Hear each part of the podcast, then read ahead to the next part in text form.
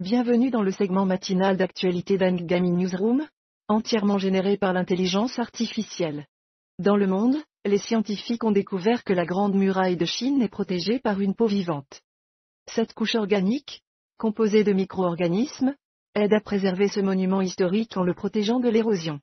En parlant du cosmos, des images corrigées des couleurs ont permis de révéler des portraits précis d'Uranus et de Neptune. Ces nouvelles images fournissent aux scientifiques des informations précieuses sur la composition et la structure de ces planètes lointaines. Passons maintenant au Moyen-Orient. La guerre entre Israël et le Hamas continue de faire des vagues, avec des évacuations massives de Palestiniens et une attaque de l'ISIS en Iran.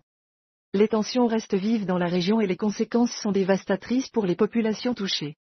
Dans une nouvelle poignante, une otage israélienne libérée a déclaré avoir enduré une guerre psychologique pendant ses 50 jours de captivité aux mains du Hamas. Cette tragique histoire souligne les souffrances que peuvent endurer les victimes de conflits. Dans les Émirats arabes unis, les avocats signalent une augmentation des demandes de divorce en ce début d'année. Après les célébrations du Nouvel An, de nombreux couples semblent chercher à mettre fin à leur mariage. Une tendance qui mérite d'être observée de près. Passons maintenant au monde des affaires. Une deuxième série de documents sur Jeffrey Epstein a été rendue publique. Ces documents pourraient révéler de nouvelles informations sur les activités de l'homme d'affaires décédé, liées à des accusations d'abus sexuels. Dans le domaine sportif, l'Inde a remporté une victoire historique contre l'Afrique du Sud dans le match de cricket le plus court de tous les temps. Une performance remarquable qui restera gravée dans les annales du sport.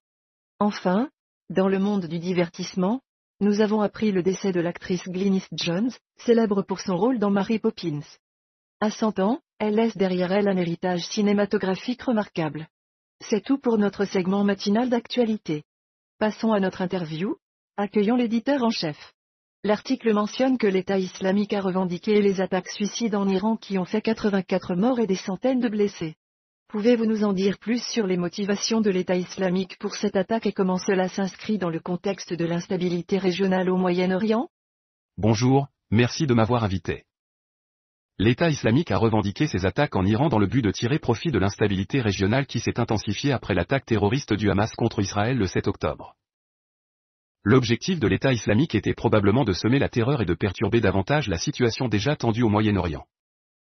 Ces attaques ont eu un impact important en Iran, causant un grand nombre de victimes et de blessés lors d'une commémoration militaire. Cela marque la pire attaque terroriste que l'Iran ait connue depuis des décennies. Rejoignez-nous bientôt pour les dernières nouvelles du jour. Nous remercions toujours nos auditeurs et nous vous recommandons vivement d'écouter la chanson Confiance à l'autre de Dookie sur Angami.